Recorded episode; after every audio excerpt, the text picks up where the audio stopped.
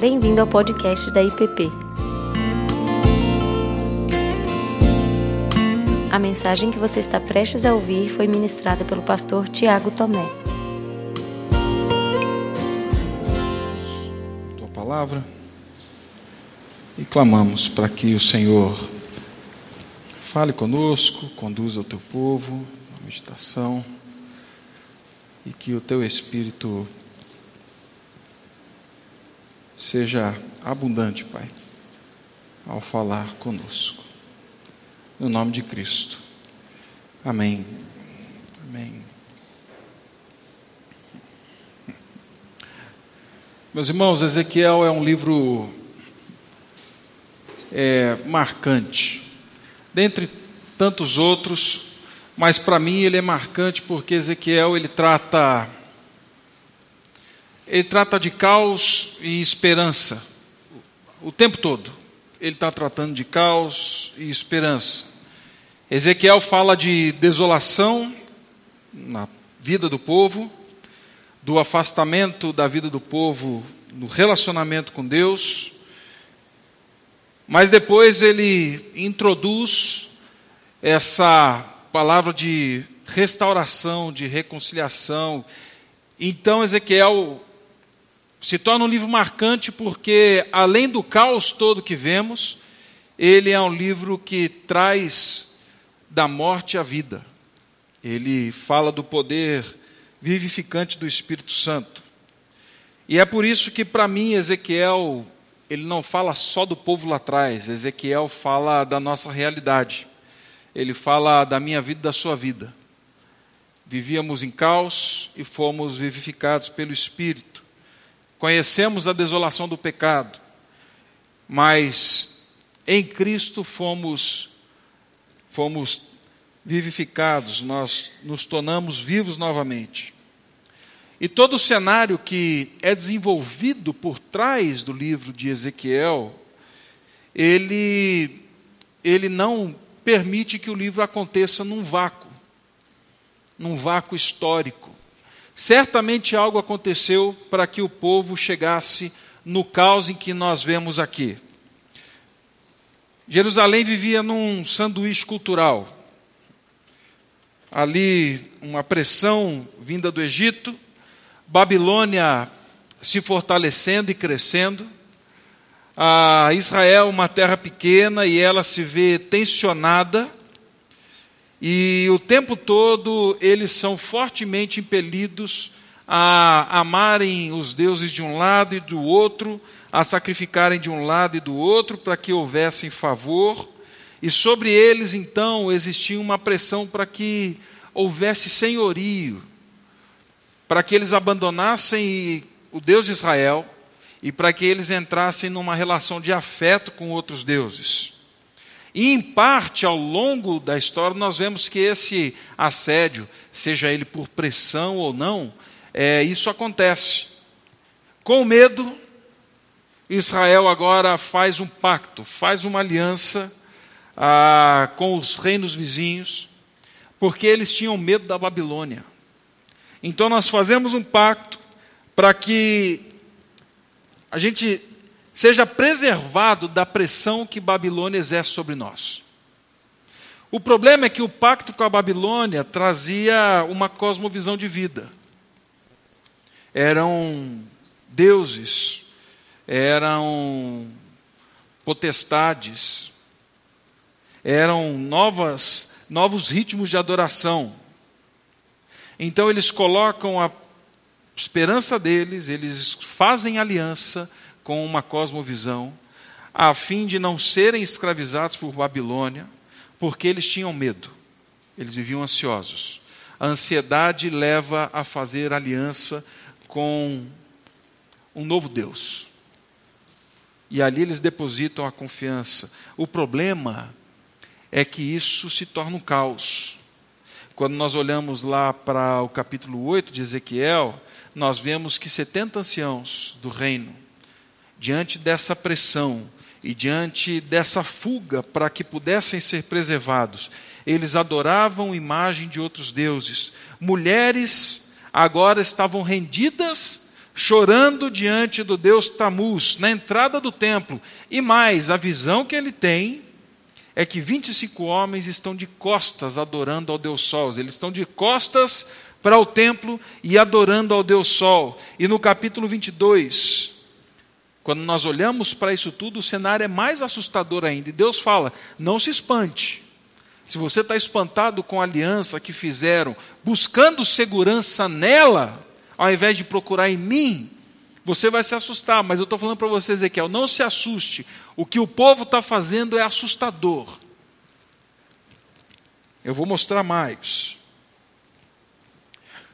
E aí nós estamos falando agora do cenário em que Babilônia toma Israel, e nós temos Daniel lá na sede do poder, nós temos Jeremias lamentando, chorando, nós temos Ezequiel, cerca de 90 quilômetros abaixo da capital, e ele está com exilados. E algo me chama a atenção ainda dentro do livro de Ezequiel, porque mesmo que Babilônia tenha domínio, mesmo que o povo tenha feito aliança e o povo esteja vivendo essa vida de desolação, Deus não deixou de falar. Deus continua falando na sede do poder, Deus continua falando com Daniel, Deus continua falando por meio de Jeremias lá, e Deus continua falando com Ezequiel no meio dos exilados.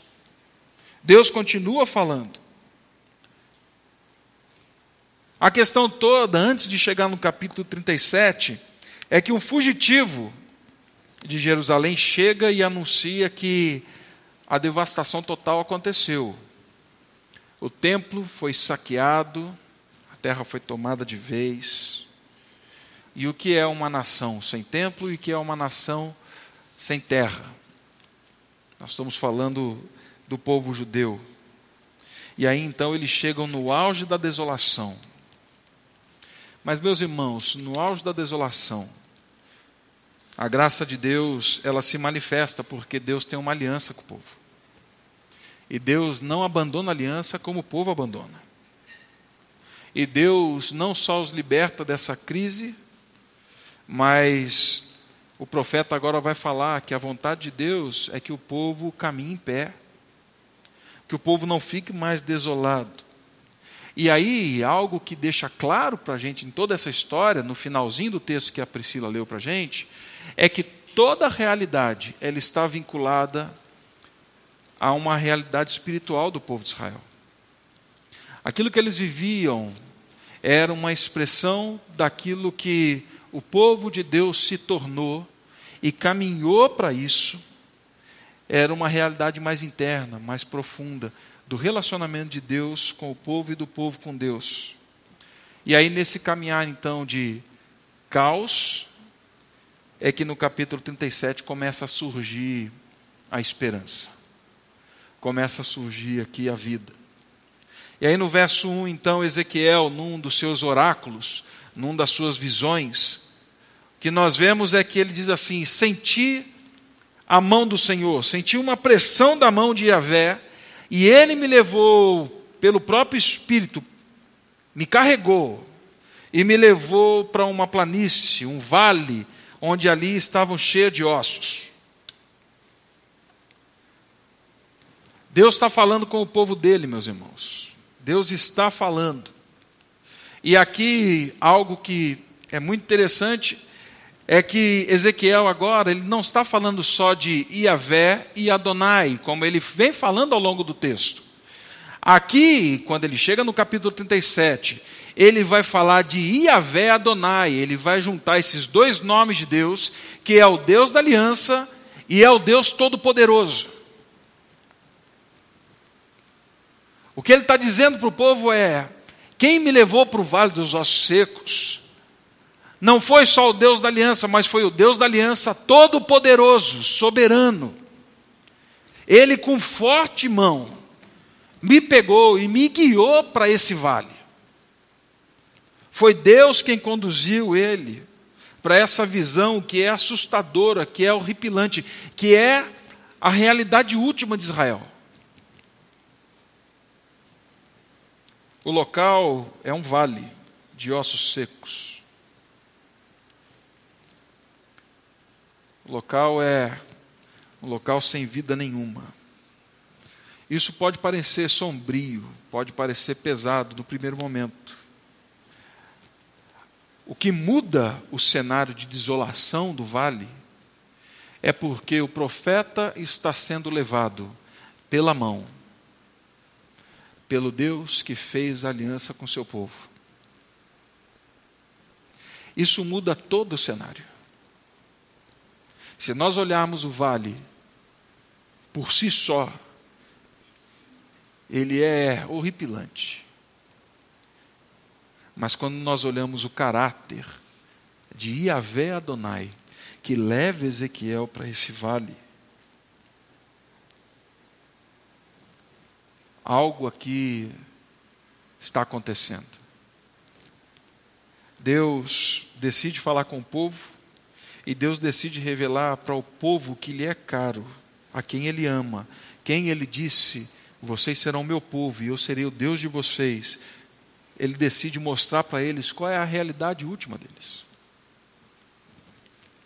E viver essas experiências de olhar o caos, de olhar a desolação, necessariamente não é uma experiência de desgraça. Pelo contrário, Deus não está interessado em mostrar isso para Ezequiel, para que Ezequiel volte para o povo, para que o povo viva cada vez mais oprimido. Não. O objetivo de Deus é apresentar um diagnóstico para que eles saibam quem é o Deus que o chamou. É isso que ele está fazendo. Ele leva, ele conduz, mas eles precisam saber qual é o estado deles. Ter uma visão correta e real, então, sobre a realidade do pecado e das consequências do pecado é talvez o ato mais libertador, ou o começo do ato libertador de Deus na história de alguém. E aí, no verso 2, nós vemos que ele diz assim: E ele me levou, e ele me levou para andar no vale todo, e eu notei que ali estavam espalhados ossos e eles estavam extremamente secos. A ideia do verso 2 agora é que Deus leva Ezequiel não por uma passada de olho pelo vale dos ossos secos. Quando eu ouvi essa história quando era criança, eu imaginava Ezequiel no alto de um monte, olhando lá para baixo, e aquele monte de ossos secos. Não, a ideia do texto é que Deus leva ele numa excursão. É como numa visita a um museu. Você entra num museu, você entra numa excursão, você vai olhando tudo rapidamente ou para e olha e fala assim: acabou, deu, já estou indo embora. Não. O que Deus faz aqui é: Ele me levou. E Ele me fez andar por tudo aquilo, de forma que Ele teve precisão no olhar dele. Eu vi que existiam muitos ossos. Ele não disse existiam muitos crânios, muitas tíbias, rádio, fêmur. Não, não é isso que ele disse. Ele fala assim: existiam muitos ossos. Eu sei que eram os ossos, eu não consegui identificar. Era um monte de ossos e mais, eles não estavam só secos. Ao longo do tempo, enquanto eu fui andando, eles estavam o quê? Sequíssimos. Deus está dizendo para Ezequiel: o povo não está só seco, passou muito tempo, secou de tal forma que mostra que faz tempo que vocês estão assim, Ezequiel. Vocês não estão só secos, mas estão sequíssimos. Seria muito bom se Ezequiel tivesse visto talvez corpos, corpos desconjuntados, mas não é isso que ele vê. Eles já estão secos, distantes de Yahvé há tanto tempo, que eles são desconjuntados, destruídos, perdidos, não tem conexão. Meu irmão, qualquer conexão com qualquer cosmovisão de vida que não seja o reino de Deus e o Senhor, como o Senhor da história, leva o povo para a desolação, leva o povo para viver de forma desconjuntada. Leva o povo para viver uma realidade dessa. Deus chama o povo de Israel para ser bênção, para abençoar. E agora Deus mostra para Ezequiel falando assim: vocês estão secos. Eu chamei vocês para serem bênção, e vocês estão secos, estão sequíssimos.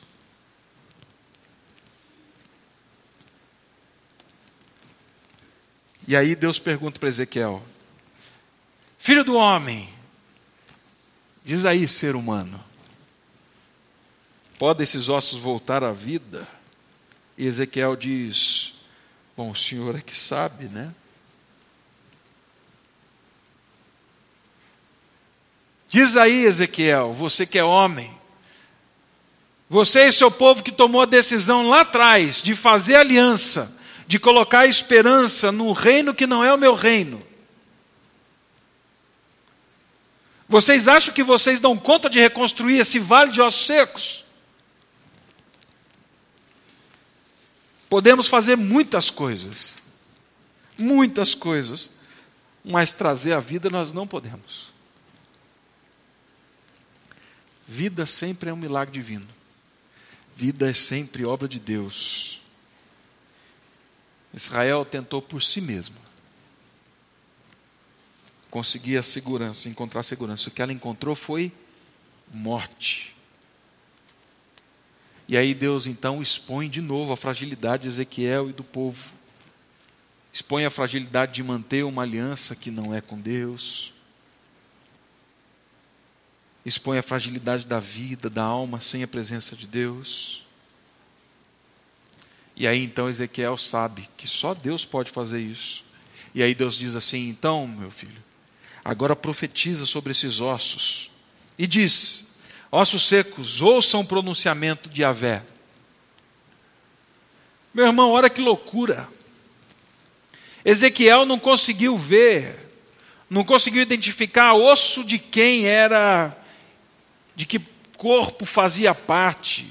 Era um vale, era um amontoado de ossos. Aí Deus diz assim: profetiza agora. Como assim ossos podem ouvir a voz de alguém? Que absurdo! Mas o que Ezequiel faz agora é o pronunciamento do Senhor, não é dele. E isso, de novo, traz toda a diferença.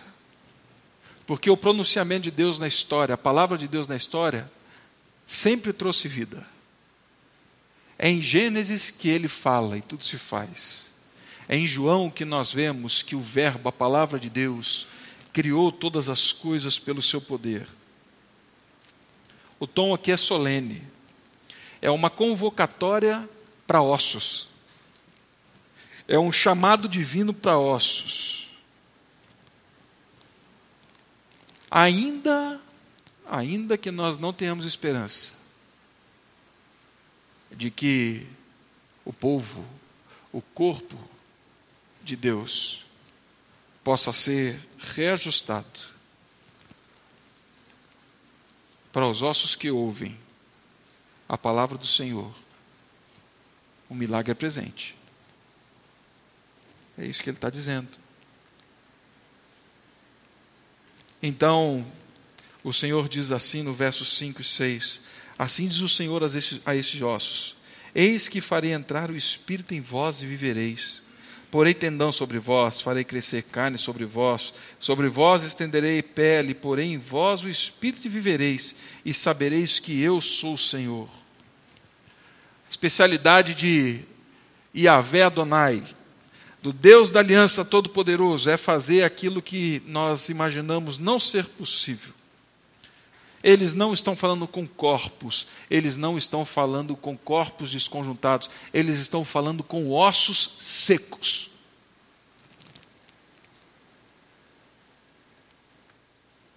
E quando Deus fala, e quando Deus fala, o que Ezequiel vê então? É que esse vale assustador, agora ele começa a se movimentar. Esse vale agora começa a se mexer. E é isso que ele diz no verso seguinte. Eu comecei a ouvir alguma coisa.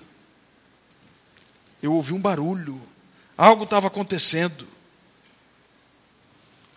Meu irmão, nós só podemos retomar a nossa identidade como corpo de Cristo, povo de Deus, sobre a palavra de Deus e não a palavra de qualquer cosmovisão que não seja a palavra do Senhor. Nós não podemos voltar a ser a expressão da bênção e da graça de Deus, se não for pela palavra do Senhor. As coisas nunca vão entrar em ordem. Nunca vão entrar em ordem. Enquanto nós ainda insistirmos em colocar a nossa esperança em cosmovisões que não são a do Senhor, em fazer alianças com cosmovisões, com ideias de vida que não são a palavra do Senhor. E Ezequiel então começa a ouvir um barulho. Os ossos começam a voltar ao lugar. E é isso que vai acontecer com Israel. Tudo começa a se ajeitar.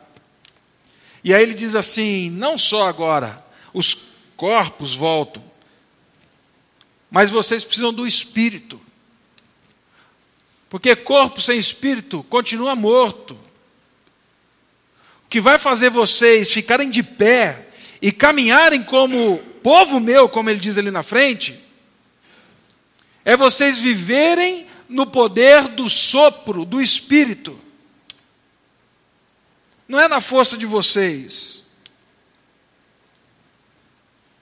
E só depois que o Espírito Santo vem, só debaixo do Espírito,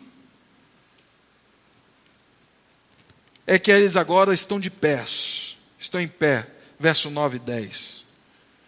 Eles estão com os pés no chão, eles estão prontos para o serviço do Senhor. A gente só consegue caminhar como corpo se a última palavra na nossa vida for o Espírito Santo de Deus. A gente só vai conseguir deixar de ser osso desconjuntado dentro da IPP, fora da IPP, como igreja brasileira, se a gente caminhar no poder do Espírito.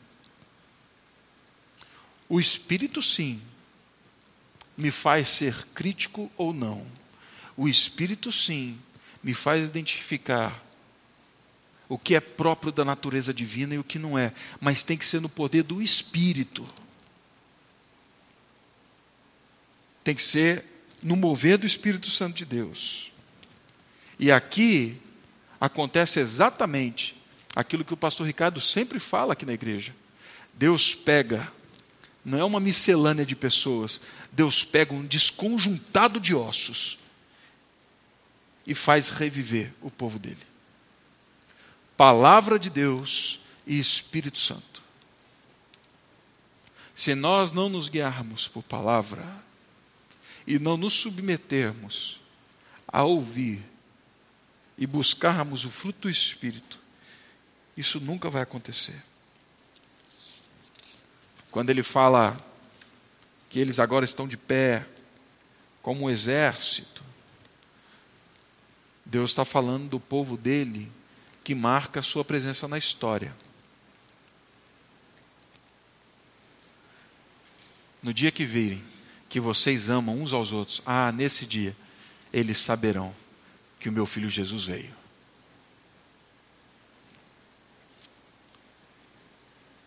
E aí então, no verso 11, Deus diz: Ezequiel, esses ossos representam a comunidade de Israel, esses ossos representam o meu povo. Eles têm dito: os nossos ossos estão secos, a nossa esperança pereceu, nós fomos destruídos, a nossa vida acabou.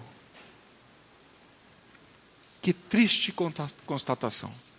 Triste. Quando o povo que foi chamado pelo Deus, que é relação, pelo Deus Santo, Trinitário, diz assim: nós estamos acabados nós estamos desconjuntados. Os ossos representavam a comunidade de Israel, representavam os exilados.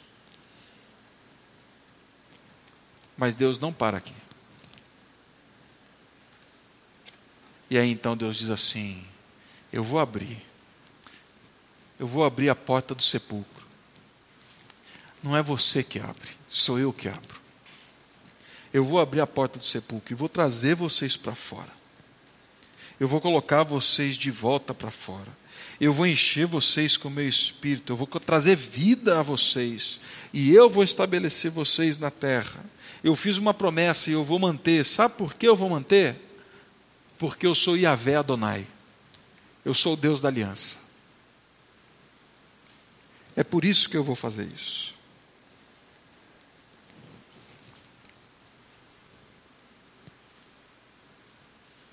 Meus irmãos, nós não podemos permitir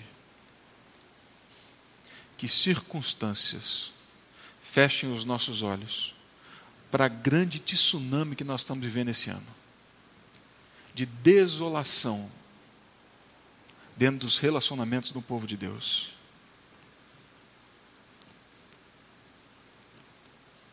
Enquanto a gente discute, a onda está vindo e está levando tudo.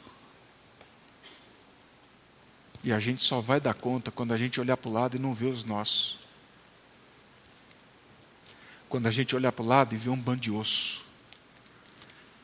Quando eu olhar para o lado e falar assim: caramba, eu também virei isso. E aí, sobre a palavra de Deus, algo novo acontece. Eles voltam à vida. E aí então, terminando, ele diz assim: Eu fiz a promessa e eu vou manter. Deus sempre está pronto para ouvir o povo dele. Deus sempre está pronto a restaurar o povo dele. Deus sempre está pronto a trazer vida a ossos secos que um dia fizeram aliança, com seja lá o que for, mas que não com Ele. E ele fala assim: Eu sou o centro da história,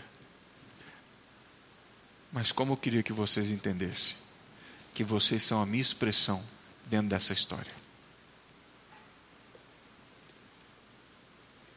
É isso que ele diz o tempo todo para o povo de Israel. Mas o povo insiste, insiste, insiste. Meu irmão, o maior milagre, ao meu ver, não vai ser somente vivermos independente do que acontecer daqui a algumas horas. Quatro anos maior milagre para a história, para saber que Deus é Deus, será se de alguma forma esse vale de ossos secos que está se tornando nosso país ouvir a voz do Deus da aliança dizendo assim: ouçam, eu estou pronto a trazer vida. O maior milagre vai ser se a tsunami passar e quando a água baixar, para cuidar de todo o caos, um exército cheio do Espírito Santo de Deus estiver de pé falando assim: é nesse caos que a gente manifesta a glória de Deus. É aqui.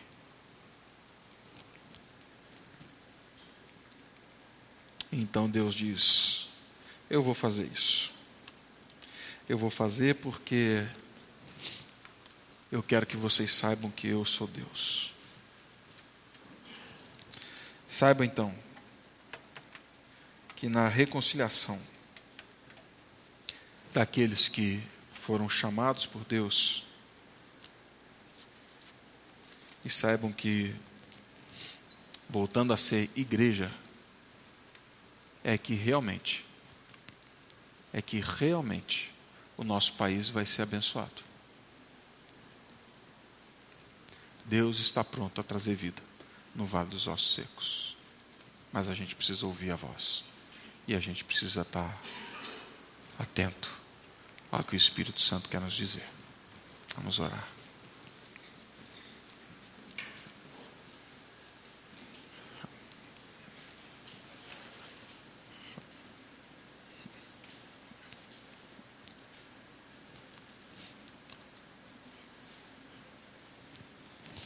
Pai Santo, é, poderíamos clamar por N motivos, e certamente clamaremos ao longo do ano, ao longo dessa semana, mas diante da mesa que nos é posta hoje,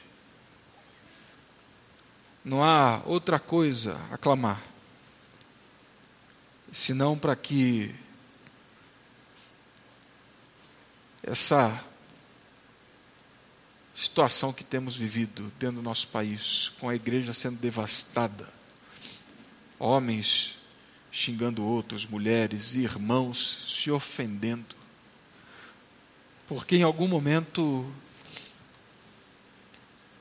deixaram, colocaram a esperança, não na certeza de que o Senhor é soberano e que o nosso Brasil, como diz o Salmo 2, é herança do Senhor ao seu filho primogênito.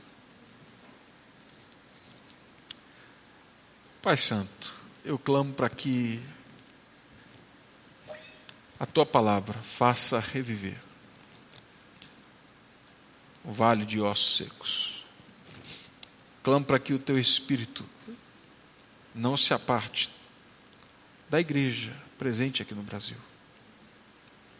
E que isso, Pai, comece com pequenas ações, pequenas reconciliações, dentro do nosso ambiente mesmo aqui, dentro do ambiente da nossa igreja. Que, ao lembrarmos do sacrifício que o Senhor fez por nós na cruz, por nós na cruz, ao tomar do pão e do cálice, possamos reafirmar, Pai, que somos povo teu, confessar os nossos pecados, mas nos comprometermos, nos engajarmos nessa vida como povo, Pai. Que Teu Espírito Santo nos guie, dando sabedoria em como lidarmos com tudo aquilo que tem nos cercado nesses dias. No nome de Cristo. Amém.